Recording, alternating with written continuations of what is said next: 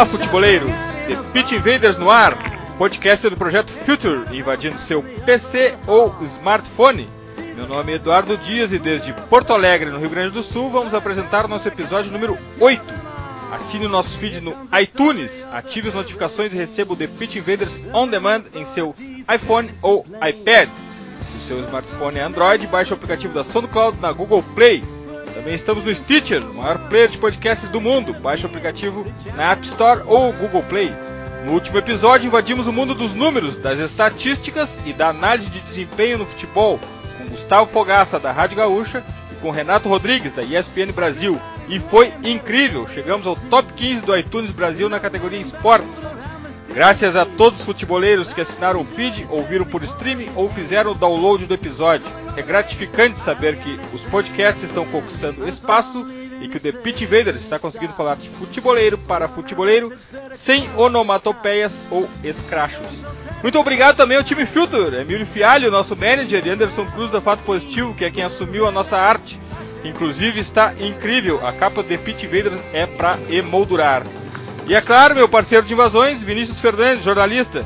Vini, top 15 foi demais, né? Mas hoje a pauta se impõe. Final da Copa América e oitavas da Eurocopa. O The Summer of Soccer do Hemisfério Norte, que anunciamos no episódio 4, está vivendo seus dias mais quentes. Não podíamos ter outro assunto, né, Vini? Não, não, agora tá na fase quente. A Copa América acabou com uma final uh, pra lá de quente e, e aí agora a Eurocopa tá dando uma reta final com, com confrontos uh, mais equilibrados, né? Tá, Tá bem bacana. E só para fazer uma, uma, pincelada sobre a nossa colocação, uh, muito legal e achei bacana ter citado mesmo o Anderson e Emílio, que é um pessoal que faz trabalho de bastidor, mas faz muito bem. E graças a ele que a gente, eles que a gente consegue estar tecnicamente tranquilo para só né, estar tá no ar falando de futebol e tal.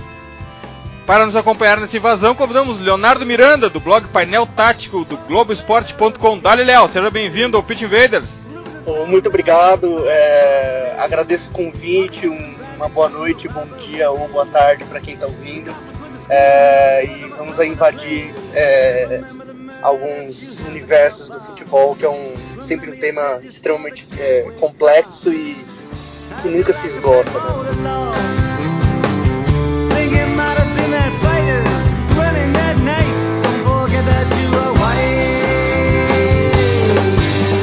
Está no ar mais um episódio do The Pitch Invaders, o podcast futeboleiro do Future.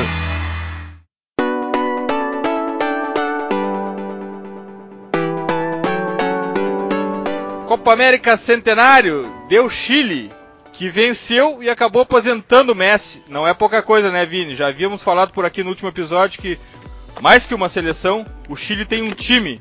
O que tu achou do Chile ontem, Vini? Jogou muito bem, né? Eu, achei muito legal a maneira com que o Chile conseguiu impor o jogo dele. Uh, e é muito legal a maneira com que o, o, o Pizzi mantém o, o, trabalho do Sampaoli, uh, mantém as características do time sem perder a intensidade. E, e, ele teve a sensibilidade de reconhecer isso e não tentar fazer uma mudança muito brusca, não, não tentar ser, ser muito personalista, narcisista nesse momento, porque de fato o, o, Chile vinha com um trabalho já consolidado. E é muito legal porque o, o Chile ficou com a menos, assim como a Argentina, o, campo teve. Uh, na verdade, o campo não ganhou dimensão, né? Mas o, espacialmente tinham tinham, tinham regiões do, do, campo mais vazias porque tinham jogadores a menos e o Chile uh, seguiu sendo muito intenso e dobrando a marcação por vezes. É impressionante o comando dos jogadores e a organização tática e disciplina. Eu acho que ficou em boas mãos. E, e em relação à Argentina, eu até uh, comentando sobre. Estava conversando hoje com Cristiano Munari, que é um jornalista do, do Correio do Povo, que manja tudo de futebol argentino uh, acompanha muito a Argentina e, e, o, e, o, campeonato argentino, e ele é um crítico ferrenho do trabalho do Tata. Assim, é, é, ele, inclusive, compara com, com, com, o trabalho do Sabeja e acha que o trabalho do Sabeja é melhor, teve momentos melhores em que a Argentina jogou melhor. Mas eu, assim, a, a despeito do, dos adversários da, da, da, seleção argentina, eu, eu, acho que ela foi o melhor futebol, acho que foi o futebol mais regular dessa Copa América. Eu acho que fica um, um legado legal, assim, eu acho que. Uh, uh, Uh, não dá para criar o caos assim nessa, nessa derrota. Eu sei que foi um revés. A seleção argentina tem, tem aquele peso de não conquistar um grande título há muitos anos, mas ela fez uma, uma boa Copa América e, per e, perdeu para um time que vem jogando junto há muito tempo. Né? Assim, acho que não, não pode ser feita arrasada. Eu acho que a grande tentativa nos próximos dias é tentar demover o Messi dessa decisão definitiva dele de largar a seleção, que me pareceu muito passional, muito do calor do momento. Mais do que o tempo sem títulos, Vini e Léo, eu acho que o que pesa também é a forma como a Argentina perdeu para Brasil, perdeu para Chile duas vezes, perdeu para Alemanha na prorroga no Maracanã.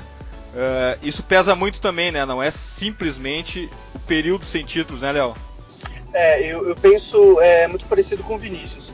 A Argentina ela não só perdeu para o Chile, mas ela perdeu para a melhor geração do Chile.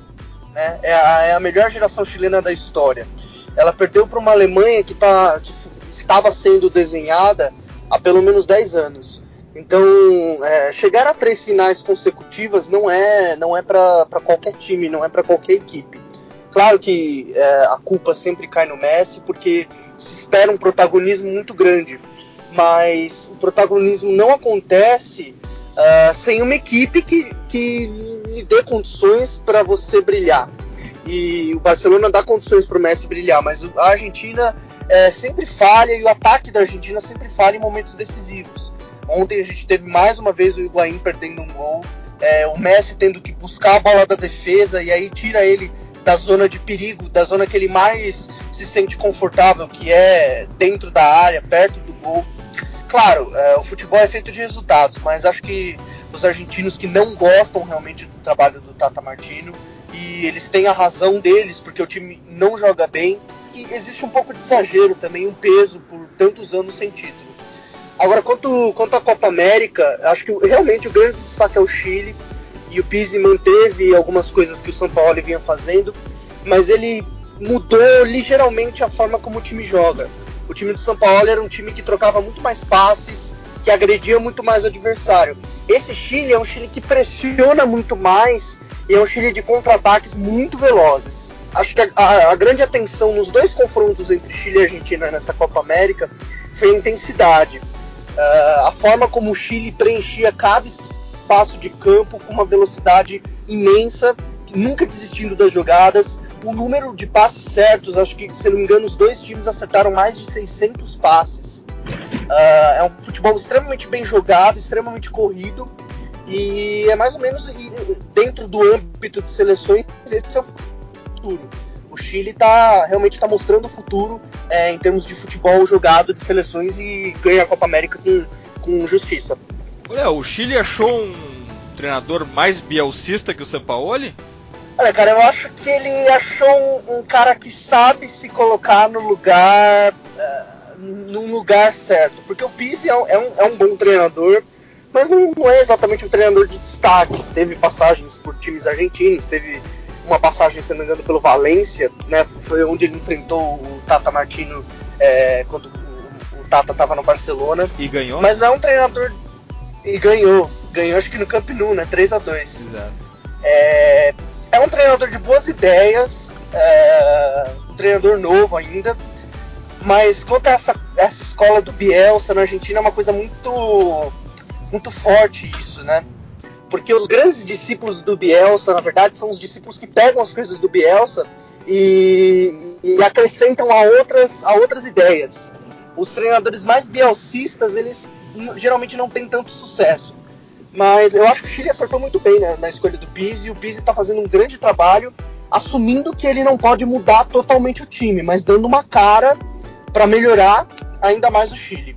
Vini, tá todo mundo atrás do vilão e obviamente esse vilão cai na conta do Messi, mas faltou Banega ajudar muito ele do lado e Di Maria também deixou muito a desejar, não achou? Sim, e, e o, o, Banega é curioso, né? Porque o Banega ele, vinha, ele fez uma temporada muito boa no, no que, que aliás deve, deve lhe render uma, uma boa transferência agora para Inter de Milão, possivelmente. Ele, ele fez, que, uma boa Copa América. Eh, ele, ele, jogou bem, ele foi regular na grande maioria dos jogos, mas ele não conseguiu encontrar espaço muito, muito pela marcação muito intensa do que, que, que o Chile faz, principalmente no miolo ali, que é onde ele atua, né? Uh, que é onde ele vem buscar o jogo, enfim. E o, o Di Maria decepcionou também, mas, mas o Léo comentou do Higuaín, e isso, isso deve ser comentado, né? Foram dois momentos decisivos. Ele é um centroavante artilheiro, tem excelentes médias já há um bom tempo na, na Itália.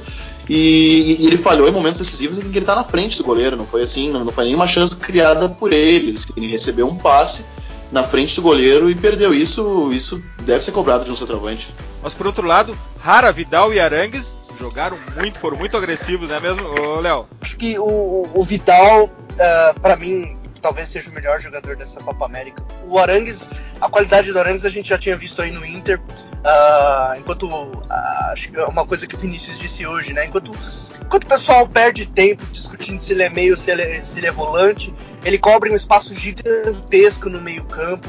É um jogador extremamente, não é nem um jogador versátil, é na verdade um jogador inteligente, porque ele sabe a hora de ocupar espaço quando ele está sem a bola ele sabe a hora de projetar quando ele está com a bola, ele sabe a hora de dar o passe.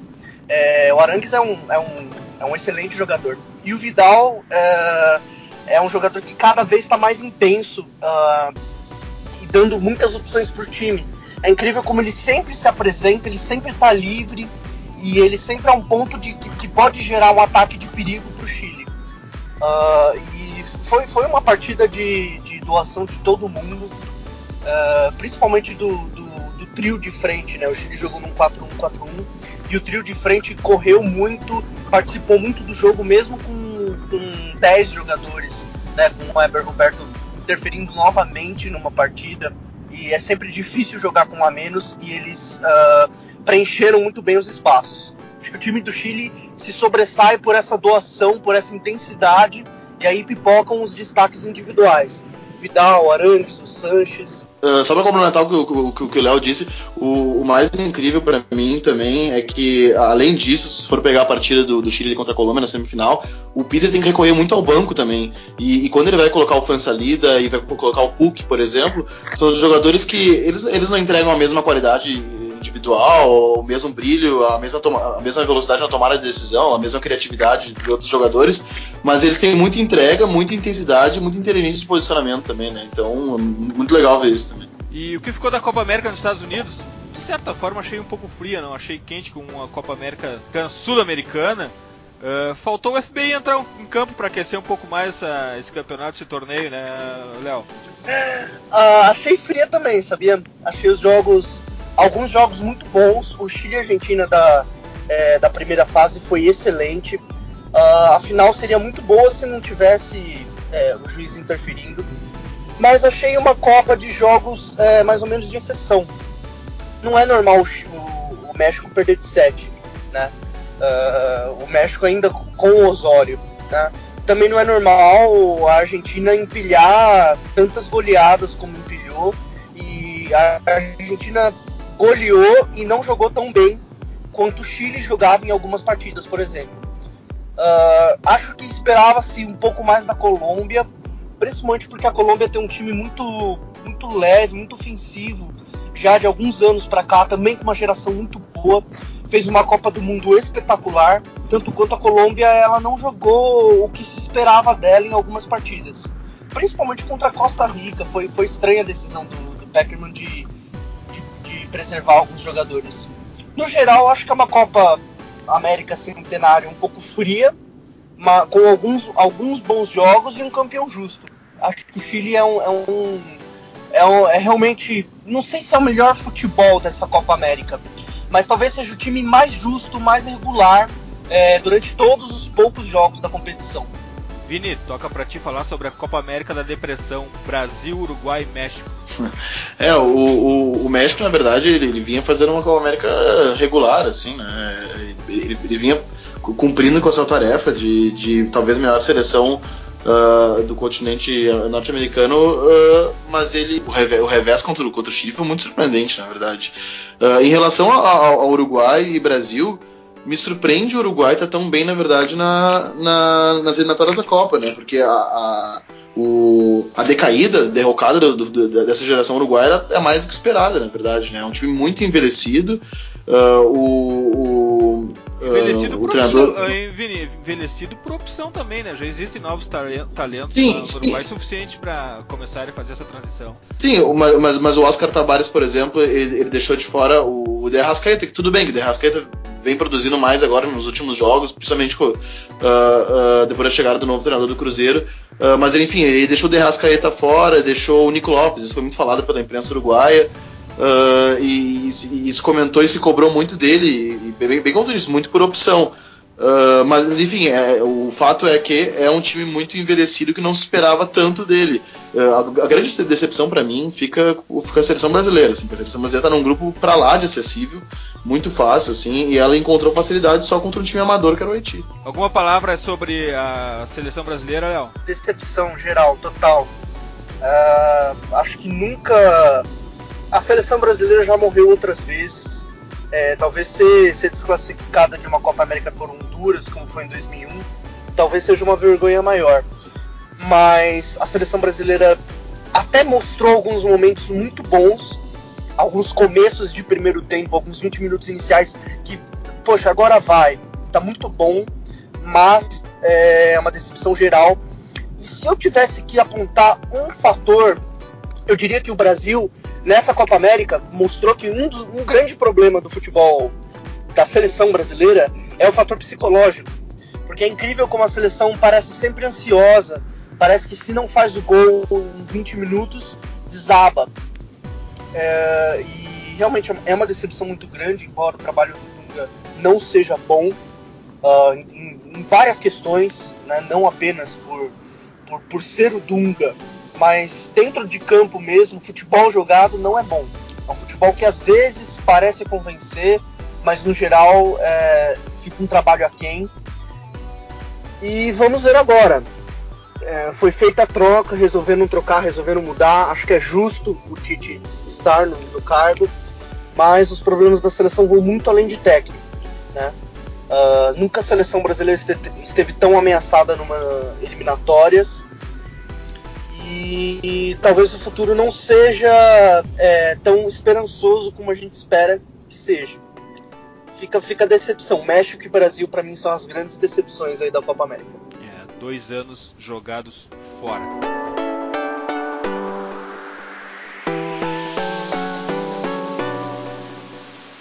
Bom, vamos para a Eurocopa. Começar pela primeira partida das oitavas. Suíça 1, Polônia 1, 5 a 4 nos pênaltis. Polônia nas quartas. Polônia que jogou com autoridade as três partidas da primeira fase, inclusive no empate com a Alemanha, mas nessa partida das oitavas não apareceu o futebol e a Suíça acabou dominando. Show de Shaqiri não foi suficiente, até porque a Suíça acordou muito tarde no jogo. Foi um jogo, para mim, um jogo bastante fraco. Um Fabianski gigante no gol, Vini. Sim, uh, tu comentou bem, esse, esse jogo foi o pior jogo. Eu assisti todos os jogos da Polônia.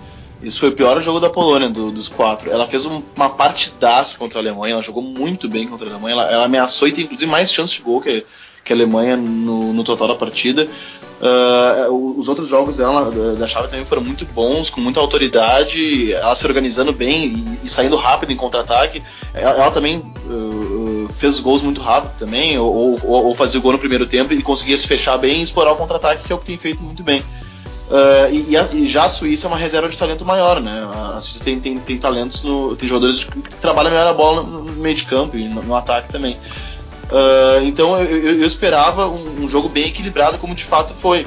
A, a Polônia, na verdade, a Polônia, a, até fazer o gol dela, é, ela, ela, ela fazia um jogo equilibrado e, e até um pouco dominante, assim. Só que depois a, a Suíça se impôs e, e, com muita coragem o, o treinador foi empilhando atacantes. Ele chegou a determinado momento, ele tinha colocado o Derdiok, o Embolô e tinha o Seferovic e tava o Shaqiri. Ou seja, eram, eram três jogadores, na, verdade, que são centroavantes. Uh, mais o Shaqiri, então ele, ele apostou tudo e, e, a, e, a, e, a, Suíça tem uma, uma, força ofensiva muito forte, né? E comandada pelo Chaka, que, que, que é um excelente meio-campista, eu gosto demais dele. Acabou sendo errando pênalti, sendo vilão. Enfim, mas foi um jogo muito equilibrado do início ao fim. E, e a Polônia, eu, eu acho que, que, que, é legal a Polônia passar, sobretudo pelo, pelo, que ela fez na primeira fase. Acho que ela fez uma bela primeira fase. Ela tem dois meios muito físicos ali, né? O Grozik e o Blazikovski, que recompõem muito bem. E tem uma dupla ataque que é, que é muito técnica, né? Que tem, tem muito recurso, que é o Milik e o Lewandowski. O Lewandowski não tá brilhando, mas ele puxa muita marcação, né?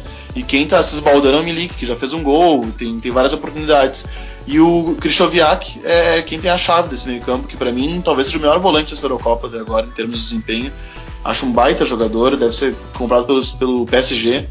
Uh, e deve seguir uh, sendo treinado pelo Naimeri, como era no Sevilha. Acho um, acho um baita jogador e acho que vai fazer um grande duelo contra Portugal.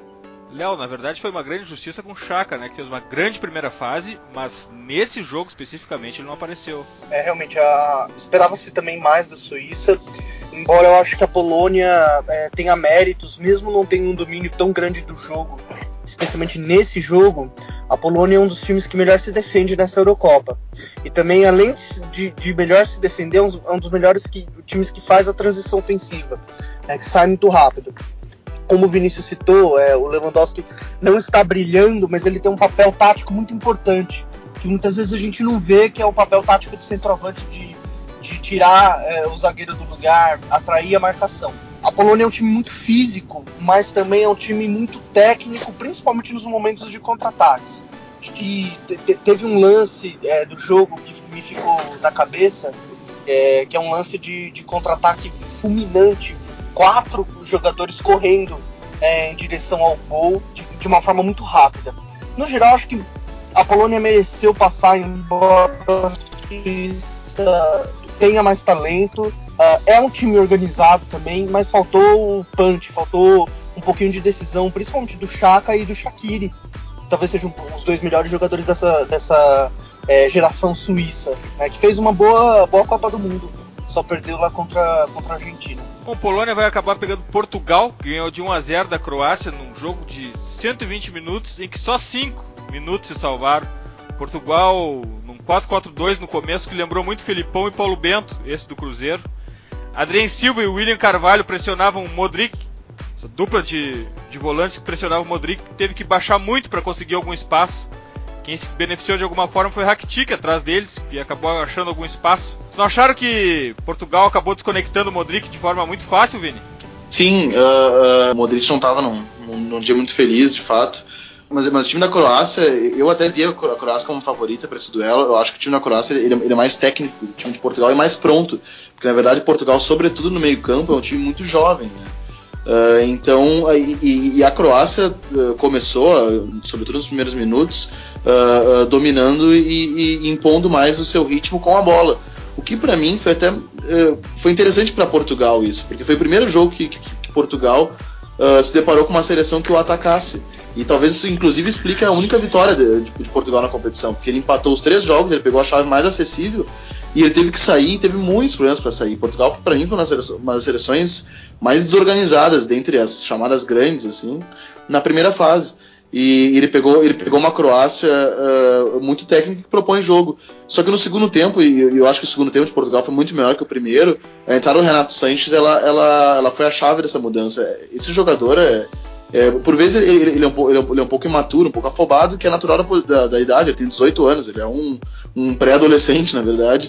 Uh, mas é impressionante a explosão uh, e, e, a, e, a, e, a, capacidade física desse jogador de estar, de estar em vários lugares. Ele é muito intenso e extremamente promissor. Então ele dominou o meio campo rapidamente, assim. Portugal começou a ganhar muita bola, uh, muita segunda bola, muito rebote e começou a, a, dominar o jogo e na verdade equilibrar mais o jogo. Né? E acabou fazendo um gol num, num, lance da partida.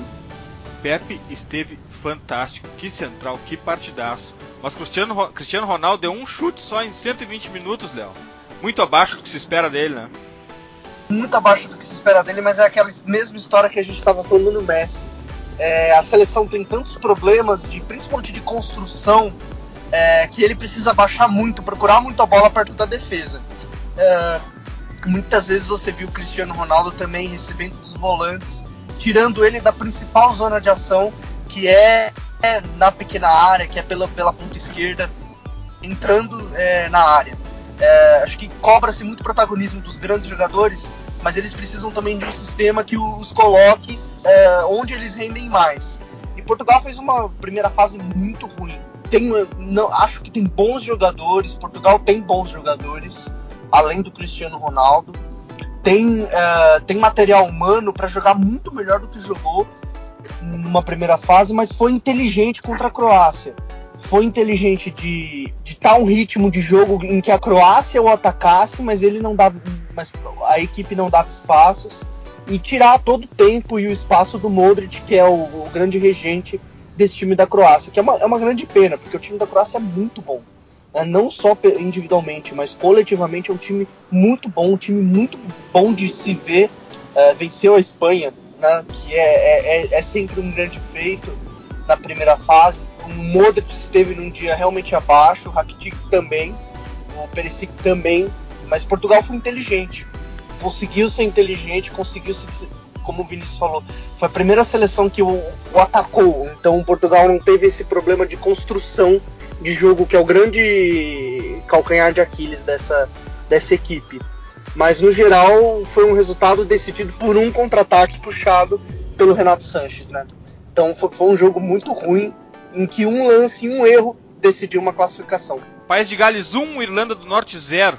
Gales num 5-3-2, Irlanda do Norte num 4-5-1, era jogo para 1 a 0 mesmo. Mas o Bale está mais dentro do time, de um contexto que faz o time inteiro jogar. Destaque também para Chester, o central de Gales, que foi firme e manteve a Irlanda do Norte fora. Tu acha, Vini, o Bale está dentro mesmo desse contexto? Ele não é o lobo solitário que a gente imaginava que fosse? É, é que na verdade, se, se, a gente for pegar tecnicamente ele comparado com, com, os companheiros dele de time, talvez ele seja um lobo quase solitário. Se a gente for pegar ali o Aaron Ramsey e o, Joey Ledley, tem outros jogadores de talento, mas são poucos na verdade na seleção. Uh, a maioria são jogadores coadjuvantes, mas ele, ele não se torna um lobo solitário porque ele está inserido, bem, bem, como tu disse, dentro de um contexto, de, de, de, uma, de, um coletivo que funciona, de um coletivo organizado que tem uma proposta muito bem definida e é muito eficiente nessa proposta, né? Então o, o Bale ele, ele, ele, acaba sendo acionado em contra-ataques. É, é uma equipe que gosta de chamar o adversário para o seu campo, atrair para o seu, seu, campo. O adversário joga numa linha de 5. Uh, e, e, ao atrair o adversário e roubar a bola, começa a estocar bolas longas para o Bale. E o Bale talvez seja o jogador mais explosivo do mundo. Não sei se tem algum jogador mais explosivo, talvez aí estatisticamente exista, mas enfim. Uh, ele, ele é um cara muito. É um excelente definidor, é um jogador muito inteligente. E, e, sendo acionado com espaço, sendo acionado por caras como o Aaron Ramsey e o Joe Ledley, que são caras de, de bom passe, tem tudo para dar certo. Essa seleção, olha, eu, eu, acho que ela vai, se ela perder para a Bélgica, eu acho que ela vai vender, vai vender cara essa derrota. Léo, Gales é mais que Bale? Gales é mais que Bale, mas também acho que é, é, é, é a questão do coletivo que ajuda o jogador. Porque o Bale é um jogador de explosão, de corrida, principalmente corrida pelo lado do campo. É onde ele se sente mais confortável onde ele, ele faz as melhores jogadas no Real Madrid. E, e na, nessa, na seleção ele faz exatamente a mesma coisa. Ele, ele tem um, uma certa liberdade na fase defensiva sem a bola, mas quando o time recupera a bola, ele já começa a, a, a correr pelo lado e cruzar ou cortar para dentro. Que é, é, é, é, onde ele se sente mais confortável. E também tem, tem uma proposta muito bem definida. Né? O País de Gales tem uma proposta é, muito bem encaixada e aceita pelos jogadores. Acho que faz a diferença. Se bem que foi um jogo também de erro zero, apesar de, de que Gales foi melhor do, do que a Irlanda, uh, mas foi um jogo também em que um erro, um lance acabou decidindo uma partida, uma classificação. Mesmo assim, pa passou com justiça e é uma equipe que pode, pode surpreender a Bélgica, porque a Bélgica vive altos e baixos. Né? Mas não, não é só o Bale, mas é o Bale encaixado dentro de um sistema que o favorece muito. Gales pega a Bélgica, que ganhou de 4 da Hungria. Que noite de Eden Hazard. Assumiu o time, conquistou a liderança da Bélgica, estava acima de todos. Vimos uma Bélgica com fluidez e vimos o melhor Eden Hazard possível. A frase do técnico Wilmots definiu o jogo. Um capitão não pode falar sempre com a boca, às vezes deve fazê-lo com os pés. Isso foi o que fez Eden Hazard. Noite inesquecível da Bélgica, hein, Vini? Sim, e o, o que o Vilmont falou é verdade, porque o, o Hazard ele, ele é uma liderança que se sobrepõe pela, pela técnica, né? Ele é a chamada liderança técnica. Porque se for olhar o, os 11 da, da Bélgica, tem jogadores que, que são inclusive mais, mais, experientes. A gente pode citar o Thomas Vermaelen e o Alderweireld, que são a dupla de zaga do, do Tottenham, por exemplo. Mas o, o Fellaini, ele é a grande, grande referencial técnico desse time que é muito talentoso do meio para frente, é muito bom, tem muito recurso e, e, e ele fez um partidaço, ele jogou muito bem. Uh, ganharam de uma Hungria que complicou muita gente, né? Então não dá para desmerecer a vitória pelo, pelo adversário. Que noite de Eden Hazard, hein, Léo? Que noite, que, que atuação, atuação de gala. Uh, embora acho que a Bélgica é um time extremamente talentoso, mas talvez jovem demais. Foi uma exibição muito boa, não dá para desmerecer a Hungria, mas penso que é uma, é uma, daquelas partidas que talvez o placar não, não traduza muito bem a qualidade dos times, uh, porque a, a, diferença da Bélgica para a Hungria talvez não seja é, um 4 a 0. quanto ao Hazard, ele fez uma temporada horrível no Chelsea. Verdade. O Chelsea em geral foi muito mal.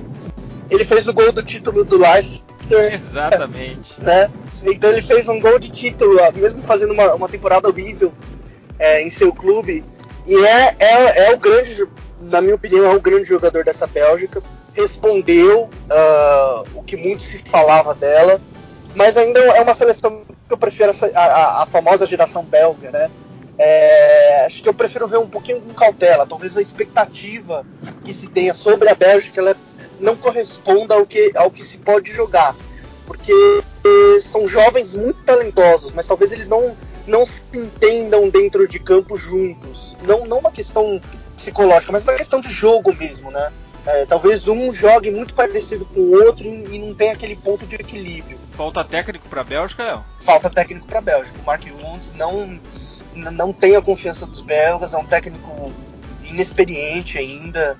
Acho que é uma, é uma boa aposta da, da, da Bélgica colocar ele, porque ele tem todo um trabalho de base, essa seleção é muito jovem. É, é, é a continuidade, continuidade de um trabalho. Mas talvez esteja no momento em que você precisa de mais experiência ou também de outro modelo de jogo. Talvez. Né? A Bélgica tem um time muito bom, talvez, para jogar em contra-ataques muito, muito fortes.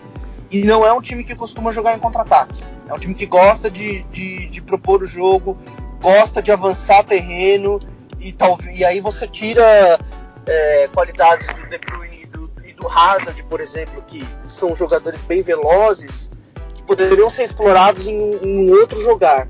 Acho que falta técnica, falta mudança mesmo de, de chave. França 2, Irlanda 1. A França estava assustada, daí apareceu o Griezmann, que parece que prefere Ninho Torres a Giroud como coadjuvante. E foi justamente atrás do Giroud que ele começou a jogar. E o segundo gol dá até para ver Giroud se passando por Torres. Fica claro isso. Por outro lado, a Irlanda foi super vertical e Kanté esteve perdido. Vini, foi a Irlanda que tirou o Kanté do jogo ou o Kanté fora do jogo fez a Irlanda agredir? É porque na verdade a Irlanda tinha chegado no estágio da partida uh, e, e ela estava em vantagem em que ela, ela, ela não fazia uh, muita. Uh, ela não atacava e sequer oferecia contra-ataques de, de, tanto perigo que, que nem se fazia tão necessária a presença do Kanté, né? Eu poderia jogar com dois volantes e colocar mais uma peça ofensiva e ganhar volume de área, por exemplo.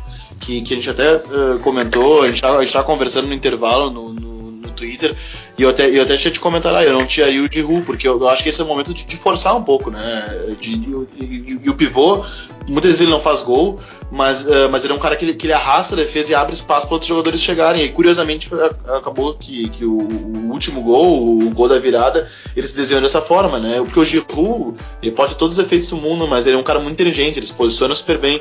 Ele tem muito recurso técnico também. O pivô dele é muito bom e sempre foi. Quem assiste os jogos do Arsenal e também o Wenger trabalha muito com isso, né? Então quem assiste os jogos do Arsenal sabe que, que essa é uma qualidade dele. E essa qualidade, somada à, velocidade, à, explosão e o talento do, do Griezmann, se a França conseguir, uh, uh, conseguir acionar bem essa, essa química, essa, essa dupla, mais o Payet chegando, que é, que é, um baita assistente, fez uma temporada magnífica no Esca, eu acho que ela tem, ela, ela tem chance de, de, de, bater outras grandes seleções. E, e eles fizeram um grande jogo no segundo tempo, sobretudo. Léo, também não dá pra gente falar de França e Irlanda sem tocar no nome de Kingsley Coman, o extremo do Bayern tem o selo Guardiola e mudou o jogo, né? Mudou o jogo. É, acho que é, a França fez um segundo tempo muito bom. Mas a França tá, tá devendo ainda nessa Eurocopa. Esperava-se muito mais. Não, não por, ser, por ser anfitriã, mas por ter tanto talento é, reunido. Uh, só o trio de frente com o Griezmann e o Payet, uh, sem o Benzema ainda, com o Giroud, o Giroud enfim. É, são grandes jogadores e a França não consegue dominar por completo os jogos. Quanto ao Kanté, eu acho que o Kanté é, ele é um, ele é um volante, é, ele tem um passe vertical muito, muito bom. Mas o passe vertical dele muitas vezes aparece quando o time está em transição ofensiva. Quando o time recupera a bola e já parte para o ataque. E a França ela tem um outro jeito de jogar. Ela prefere atacar um pouquinho mais também por imposição do adversário. Talvez isso tire a principal qualidade dele. Quanto ao Griezmann, uh, já está mais do que provado que ele é um grande jogador, é um jogador decisivo, uh, mas no geral a França não fez um, um, bom primeiro tempo. E aí o segundo tempo com o Coleman, que é um ponta tem trabalhado dentro do, do sistema do, do, do Guardiola. É, mudou um pouquinho o jogo, mas no geral ainda fica aquela desconfiança da França, é, que tem muito talento, mas não tem ainda uma equipe pronta, uma equipe formada mesmo. Bom, e a França pega o underdog da Eurocopa, a Islândia, que ganhou da Inglaterra de virada por 2 a 1 Inglaterra que não apresentou nenhum argumento, fez 1 a 0 no minuto 5 e parou. Tomou gol no minuto 6 de lateral, no melhor estilo Stoke City. Esse Gurdson, o dono do time islandês, ainda no primeiro tempo levou a virada e a Islândia me pareceu até de certa forma bastante cômoda. Não sofreu como me parece veio preparado para sofrer. E Gunnarsson, cara do lateral estilo Marcos Rocha e Arnason, os centrais, seguraram a Inglaterra sem muito drama, né, Vini? Não, seguraram a Inglaterra sem muito drama, o que foi muito vexatório e que a imprensa inglesa, olha, quem acompanha a imprensa inglesa sabe como ela, ela sabe ser cruel também. E, e, ela caiu de pau com razão nessa seleção. Com razão não, porque eu acho que a, que a função da, da, da imprensa não, de, da imprensa não é exatamente essa, mas enfim, o torcedor inglês ficou muito indignado, muito revoltado, uh, sobretudo com o treinador, né, com o Roy Hodgson, que, que, sem, que, que nunca foi um treinador tão bem aceito. Uh, quando ele foi escolhido, eu, eu morava lá em Londres, e, e, e, aquilo causou muita surpresa, porque o Roy Hodgson estava desempregado, ele não vinha de grandes trabalhos, na verdade.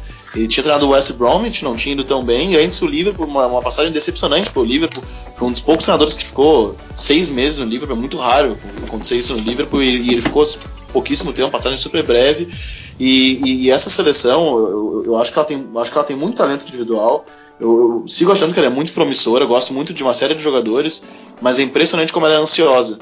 Como a, a gente comentou que o Léo tinha comentado da ansiedade da, da seleção brasileira, a, a ansiedade da, da, da, seleção inglesa ela é, fra, ela é evidente e, e, a gente percebe isso. E muitas vezes ela começa bem as partidas. Contra a Rússia, para mim, ela fez um belo primeiro tempo.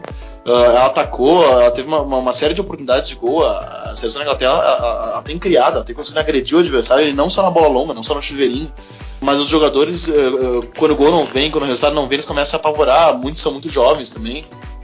E, e, no jogo de hoje isso aconteceu. A, a, Inglaterra fez um segundo tempo tenebroso, horrível, uh, pavoroso, assim, me assustou, assim. Parecia uma equipe quase amadora, assim, os jogadores pegavam a bola, não tinha ninguém perto, estava todo mundo jogado no ataque, era, aquela coisa assim, cada um por si, e alguns jogadores que, que, deveriam ser as referências técnicas, como por exemplo o Rooney, que é um jogador mais experiente, uh, até o Harry Kane, que apesar de, de ser jovem fez uma grande temporada, uh, acabaram não, não, não, chamando tanto para si, o Rooney fez um jogo muito ruim, muito abaixo, eu acho que também daí o Hodgson errou não ter colocado, por exemplo, o James Milner, que é um jogador mais experiente, ou, o Jordan Henderson, não porque eles são do Liverpool, que é meu time, mas enfim, porque eles são jogadores uh, mais experientes que, que, que, trabalham a bola e era o momento da, da Inglaterra sentar um pouco a bola, uh, parar um pouco o jogo. Uh, e no fim das contas a Islândia, bem como tu disse, ela não sofreu resistência nenhuma e ela também extremamente organizada, né? A Islândia é muito organizada e, e se compara muito. Aqui tinha muita, muita, gente dizendo, pô, a Islândia, um país de 300 mil habitantes, é, é como, sei lá, Caxias e, falando do Rio Grande do Sul, é como se Caxias e Pelotas reunissem uma seleção. Aqui a gente não pode uh, comparar uh, geograficamente ou, ou, ou e, a, e, a, dimensão populacional uh, para comparar a capacidade ou, ou a potencialidade de, de, uma seleção. O fato é que, que, a Islândia tem uma população de 300 mil habitantes, ok, que é um limitador, ok, mas é um time extremamente organizado, que esses jogadores e essa escassez ela, mesmo, mesmo sendo escassa, ela está inserida dentro de um contexto, de, de, uma ideia de futebol, né, que falta para muitos países, inclusive o Brasil. Léo, cada minuto que passava nesse jogo, a Inglaterra jogava menos. O mental foi pro espaço, né? Sucumbiu, a Inglaterra sucumbiu hoje. É, eles voltaram por sair da União Europeia e saíram da Eurocopa também. Essa piada é... a gente não é. podia perder, né? Ah, não, claro que não, né? O Prechite não, não, não poderíamos perder. Um, um, fato curioso sobre a Islândia. Essa Islândia demitiu o Claudio Ranieri do, da, da Grécia tirou a Holanda da Eurocopa e agora tá tirando a Inglaterra da Eurocopa. Então não é uma Islândia tão, tão underdog, assim, tão fraquinha, assim, é, como se falam. É uma Islândia com um grande referencial, que é o Sigurdsson. É uma Islândia extremamente organizada, com uma ideia muito clara e uma execução dessa ideia fiel, extremamente fiel à ideia. E uma seleção que surpreendeu na primeira fase e uma Inglaterra é, ansiosa, apesar de que a Inglaterra, mesmo o Roy Hodgson, talvez não seja o treinador para uma seleção inglesa. É um treinador realmente causou muito espanto a escolha dele. Até hoje não sabemos o que se passa é, de terem escolhido. É a mesma coisa que chamarem Wagner Benazzi para comandar a seleção brasileira, assim. Eu até brinquei isso na época. É, é um cara que fez trabalhos até bons, razoáveis em times pequenos, mas na Inter de Milão e no Liverpool não, não, não virou. Uh, e essa Inglaterra sai da Eurocopa com algumas boas impressões, com, com, talvez alguma organização coletiva interessante, principalmente o Rooney jogando um pouquinho mais no meio campo, ditando mais o ritmo das jogadas, mas esbarra, é, é, é um time muito jovem, é um time que precisa jogar mais, precisa tirar o peso de cobranças. A, a, acho que a torcida inglesa cobra muito a seleção inglesa e é uma cobrança realmente que não está na realidade. A seleção inglesa ela não, nunca foi favorita a essa Eurocopa. Pode ter um bom time, mas talvez não. Pode ter bons valores, mas talvez não, não tenha grande equipe. E até deixou algumas boas impressões no jogo contra a Rússia, que levou um empate injusto em outros jogos mas é, é uma seleção ansiosa, jovem, tem tudo para fazer uma grande Copa de 2022, talvez. Mas é, eu não trataria tanto como surpresa, porque essa Islândia não é esse, essa é, surpresa total como a gente fala. É um time que vem conquistando alguns resultados. E porque é fiel a uma proposta, tem uma proposta, segue essa proposta, sabe, faz, sabe exatamente o que quer fazer é, nos 90 minutos. Isso faz uma diferença muito grande. Alemanha 3, Eslováquia 0. Boateng e Hummels dão muita qualidade na saída de bola. A fase de Tony Kroos é, fan é fantástica. E os extremos Draxler e Miller dão muitas alternativas a ele. Assim como Kimmich e Hector, sempre aparecendo no lado oposto ao que está o jogo. Essa Alemanha é pura confiança, hein, Vini? Sim, e pura confiança e, e se renovando e num processo que a impressão que dá é que é quase perfeito, né? Se, é, se a gente for idealizar, não tem como ser mais perfeito. Ela, ela vai colocando jogadores jovens, eles vão, eles vão se destacando, uh, inseridos num time mais experiente, jogadores rodados e agora vencedores de uma Copa, né? Uh, o Draxler finalmente jogando bem na seleção. Tu, tu, tu comentou do Kimmich e do Hector muito afirmados. O Hector é um, é um baita lateral. Uh, enfim, é uma bela Alemanha e para mim, na verdade, o resultado mais expressivo, mais elástico, na verdade, foi a Bélgica com a Hungria, que foi 4 a 0 Mas pra mim, o, o, o jogo mais disparelho uh, foi, foi da Alemanha com a Eslováquia. Assim, a, a Eslováquia ofereceu uh, pouquíssimo perigo ao Neuer, por alguns chutes de fora da área, mas a real que a Alemanha dominou o jogo todo e dominou muito sem bola. Eu até não sei como é que acabou a estatística final do jogo, logicamente muito porque definiu o placar cedo, uh, mas a Alemanha não teve tanto a bola, a Alemanha estava com menos posse de bola que a Eslováquia quase o jogo todo, assim. então é, é uma Alemanha também multifacetada, que, que sabe jogar de várias maneiras, sabe trabalhar bem a bola, mas também sabe esperar e partir para o contra-ataque, é um time com muito recurso, favoritíssimo para ganhar a Eurocopa e, enfim, todas as competições uh, seguintes, e vai uh, vai ter um vai duelar com a Itália vai ser um baita no confronto assim. Para quem é fã de futebol uh, ninguém ia fazer nada nesse dia eu acho. Imagino.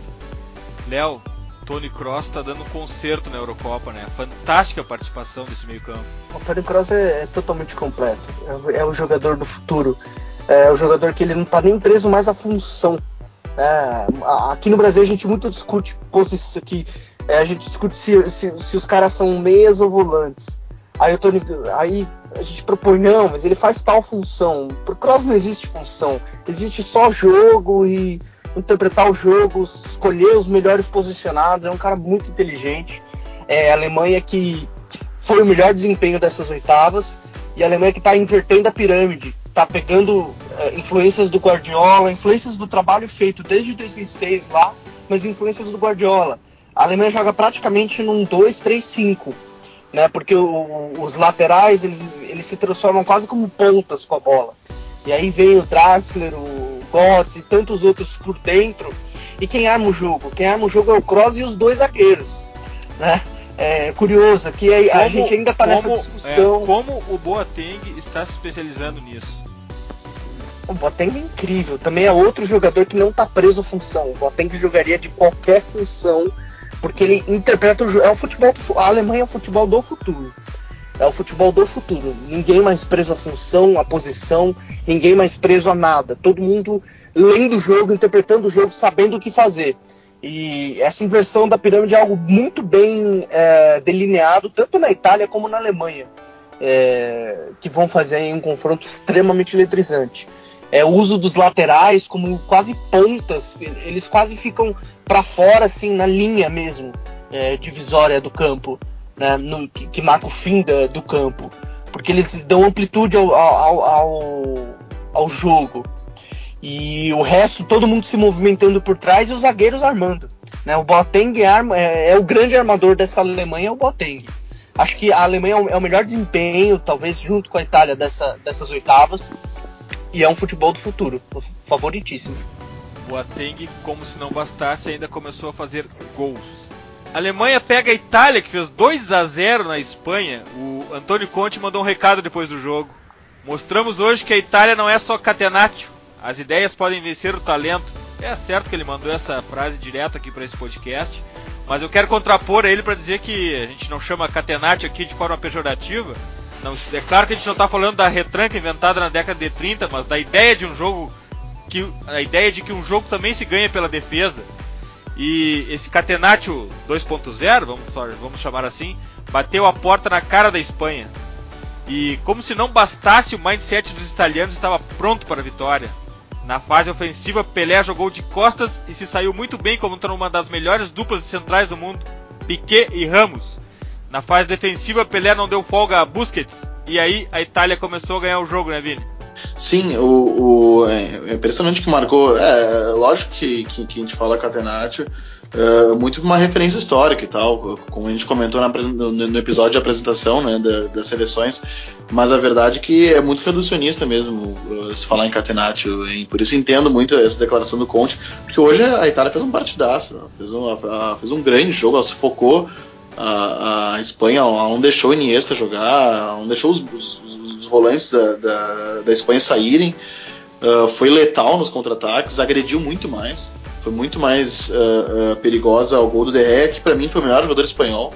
Então ela foi dominante quase que o jogo todo, justíssima. Eu, eu, não, eu não, imaginava que seria tão disparelho assim essa, essa, esse confronto me decepcionei um pouco com a Espanha e acho que passa muito pelas escolhas do, do Bosque, das más escolhas dele, das escolhas teimosas, na verdade. Isso muitos torcedores da Espanha reclamaram no, na, nas redes sociais durante a tarde, uh, porque, por exemplo, ele insistiu muito com fábricas, que assim como todos os jogadores do Chelsea que a gente comentou já, a gente falou do, do Hazard, enfim, se a gente for falar, a gente pode falar do, do, do William, enfim, de qualquer jogador que, que é, selecionável que jogou no Chelsea, não jogou bem, porque o Chelsea foi uma temporada tenebrosa. Mas enfim, o Hazard não vem jogando bem há alguns anos já. Ele, ele teve um bom começo no Chelsea, apenas isso, ele decaiu muito, até mesmo naquele, naquele ano da conquista do campeonato inglês. E ele tinha no banco jogadores uh, como o Coque e o Thiago Alcântara, por exemplo, poderiam dar um dinamismo muito maior para esse, esse, esse meio campo, porque eu, eu não acho que, que, que, o problema da Espanha é um modelo de jogo. Eu, eu acho que ele precisa ser aprimorado e, e, modernizado, ele precisa ganhar velocidade, precisa ganhar ritmo, principalmente para fugir de uma marcação tão organizada que acontece da Itália. E hoje a, a Espanha foi um refém, assim, refém e foi presa fácil. Léo, a gente falou da ansiedade da Inglaterra.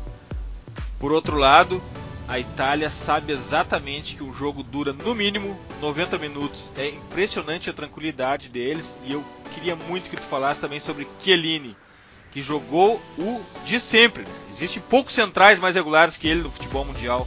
Ótimo na colocação e sempre toma as decisões corretas e até gol fez. Hoje o, o, os 45 minutos iniciais desse jogo é, é para você fazer o download, ter e exibir na íntegra em qualquer curso de treinador no mundo. Uma aula, uma completa aula, uma masterclass, é, uma aula magna do, do Antônio Conte sobre concentração, intensidade, uh, disposição, é, um mindset, mindset vencedor de todo mundo, tática, estratégia, é uma completa aula. Eu vi o jogo, eu fiquei boca aberta com o que a Itália fez. Uh, não só se defendendo. A Itália se defendeu com, com, uma, com primazia e atacou muito, muito bem. Né? Uh, uma aula de padrão. Uma, assim, uma exibição de gala daquelas que vão ficar realmente para a história. Uh, a Itália que tem talvez é, essa é uma das piores, talvez seja a pior equipe italiana que a gente já viu jogar. Né? Tem pouquíssimo. É uma Itália sem o Pirlo, é, tem os, os, os, bons zagueiros, o Buffon, mas é uma Itália que todo mundo falava, poxa, o Thiago Mota tá com a camisa 10, né? Uh, e mesmo assim é uma, é uma Itália que, que, que, suplanta todos esses problemas é, na organização, no plano de jogo. É, e a questão da defesa dos zagueiros, é, a Itália jogou hoje no 5-3-2, né? Fez uma linha de 5 sem a bola e com os três uh, volantes, o Parolo, o De Rossi e o Giaccherini, e o Pele e o Éder é, na frente. Uh, a forma como esses 10 jogadores se compactavam quando a Espanha atacava e quando recuperava a bola era uma transição tão forte, geralmente procurando o pivô do, do, do ou do Éder de costas, uh, mas em vários momentos a Itália surpreendeu atacando a Espanha mesmo. É, fazia tempo que a gente não via a Espanha tão acuada, tão recuada. Né? A Espanha sempre foi um, um, time que você nunca via defendendo. A Espanha se defendeu muito nesse, nesse, nesse jogo. Uh, a Itália usando os alas bem abertos, dando amplitude ao campo, muita velocidade, muita intensidade. E, de novo, o zagueiro armando o jogo. O Chiellini o tempo todo dando o lançamento, que é o lançamento, não é o chutão. Porque ele sabe para quem ele vai dar, dar o lançamento, a pessoa que recebe já se movimenta para receber essa bola. Uh, assim, é uma exibição tática para quem gosta de tática, quem gosta de jogo, foi uma completa aula, assim, um êxtase. A Itália também vai fazer, para mim são os dois favoritos, vão fazer aí um grande confronto. As quartas de final começam quinta-feira, sempre às quatro da tarde. Quinta tem Polônia e Portugal. Sexta às quatro da tarde tem País de Gales e Bélgica. No sábado, Alemanha e Itália. Que belo jogo. Sábado, 4 da tarde, Alemanha e Itália. No domingo, França e Islândia, também às 4 da tarde.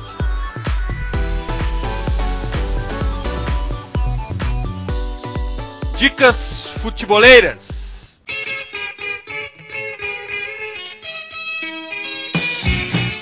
Antes de começar com as dicas futeboleiras essa semana, já aviso que todas as nossas dicas a partir de hoje estarão no box de descrição de cada episódio para facilitar o acesso aos links.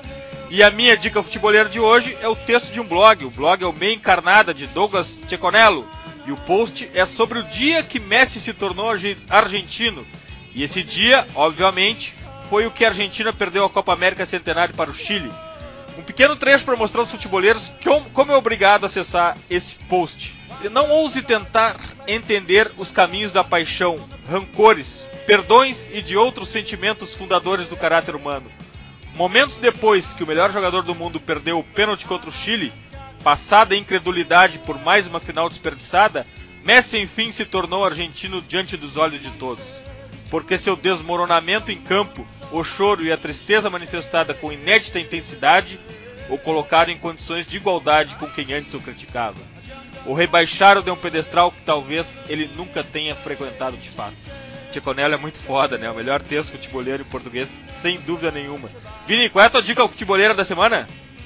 Uh, o Conexão Sudaca é um, é, um, é um podcast bem legal. Eu até tava na dúvida antes, assim, falar de bastidor pô, o que, que eu falo? E daí até o, o Eduardo mesmo sugeriu Conexão Sudaca. Eu tinha escutado uma vez, tenho um episódio só. Uh, eles são um podcast produzido pelo pessoal da Central 3, que produz muitos podcasts legais. E ele é, já tá falando do Seconello que ele escrevia no, no, no Impedimento, uh, uh, infelizmente extinto Impedimento, hoje só nas redes sociais, mas enfim, era um site com muitos textos legais, inclusive do, do, do Seconello. O, o, Conexão Sudaca, ele, ele é um podcast meio impedimento, assim, ele fala de cultura latino-americana, fala de futebol, enfim, é, é, muito bacana e é o que eu recomendo hoje. Léo, como os futeboleiros te acham nas redes? Eu estou no Twitter, é arroba leofmiranda, com dois Fs. Uh, não bloqueio ninguém, pode, pode me seguirem. não, não sou mal educado. Uh, no Facebook, é, o Facebook do blog é facebook.com.br painel. Sempre tem vídeos lá, algumas fotos e a publicação dos textos no blog. Uh, e é, é, é isso. Léo, muito obrigado por ter participado desse episódio. Agora é um Pitch Invader.